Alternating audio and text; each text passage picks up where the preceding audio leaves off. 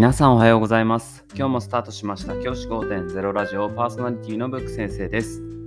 僕は現役の教師です。学校で働きながらリスナーの先生たちが今よりちょっとだけいい人生をくれるようなアイデアを発信しています。より良い授業、学級経営、働き方、同僚、保護者、児童、生徒との人間関係、お金のことなど、聞かないよりは聞いた方がいい内容を毎朝6時に放送しています。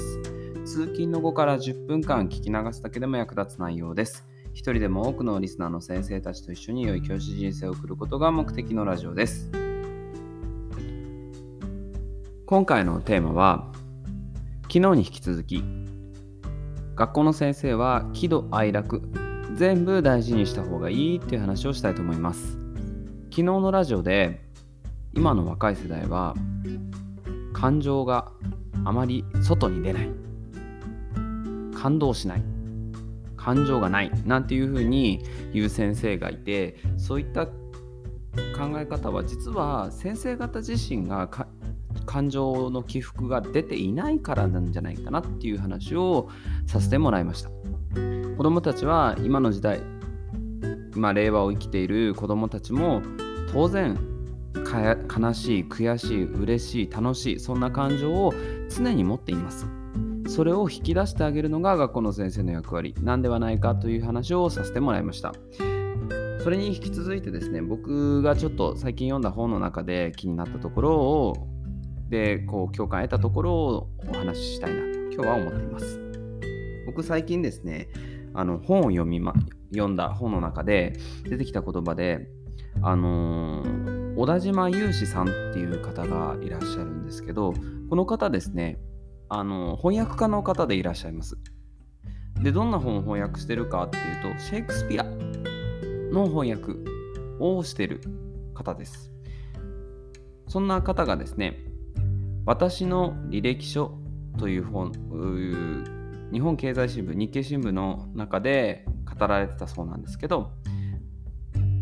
人生の楽しみは喜怒哀楽の総量である。もう一度言います。人生の楽しみは喜怒哀楽の総量である。っていうふうにおっしゃってました。これすごくいい言葉だなと思います。人生の楽しみ人生が楽しいなと思うものは喜怒哀楽すべての感情を足し合わせたものだということなんですよね。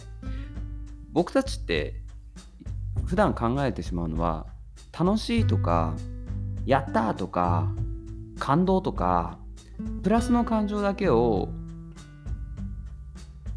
大事にしてああ悲しいとか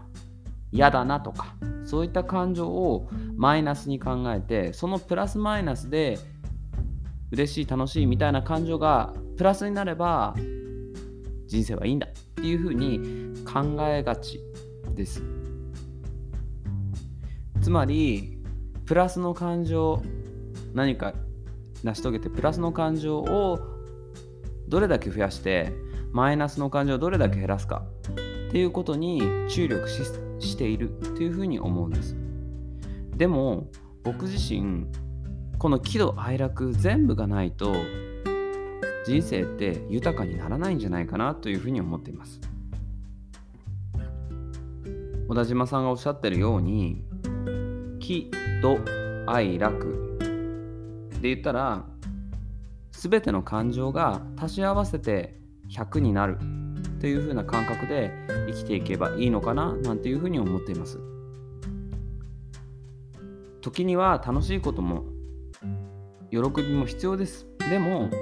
怒ること悲しいこともあった方がいいんじゃないかその方が人生って豊かになるんじゃないかなというふうに思っています僕は自分自身も経験してきた中で全部の感情を大切にしていきいきたいなというふうにこの本を読んで思いました。例えば僕自身以前勤めた学校でパワハラを受けてました。その時には怒と愛の感情がいっぱいありました。でその次の学校ですごく楽しくて喜と楽の感情をたくさんもらいました。でもどの経験も僕の人生を豊かにしているっていうふうに考えています。全ての経験があってこそ今の自分があるというふうに今は思えています。小田島さんの言う通り人生の楽しみっていうのは喜怒哀楽全ての足し合わせなんだなというふうに最近感じています。子供たちにも僕は喜怒哀楽全ての感情を大切にするように伝えています。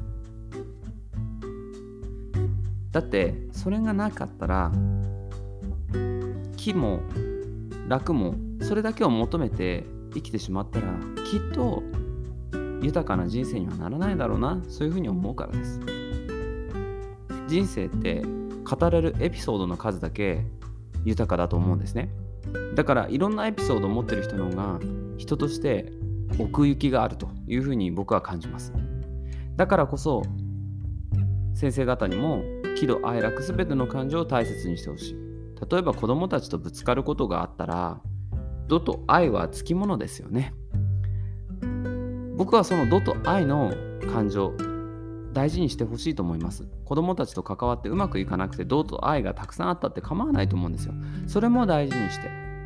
いくこと。それが子供たちに見せられる大人としてのかっこよさだと思います。僕自身も怒と愛を大事にします。もちろんそればっかりの先生はつまんないから 気も楽も大事にしますけど全部の感情を大事にしています。そういうような先生でありたいなというふうに思っています。今日は人生の楽しみは喜怒哀楽の総量であるという話をさせてもらいました。じゃあ今日はこの辺で起立冷着席さよならまた明日。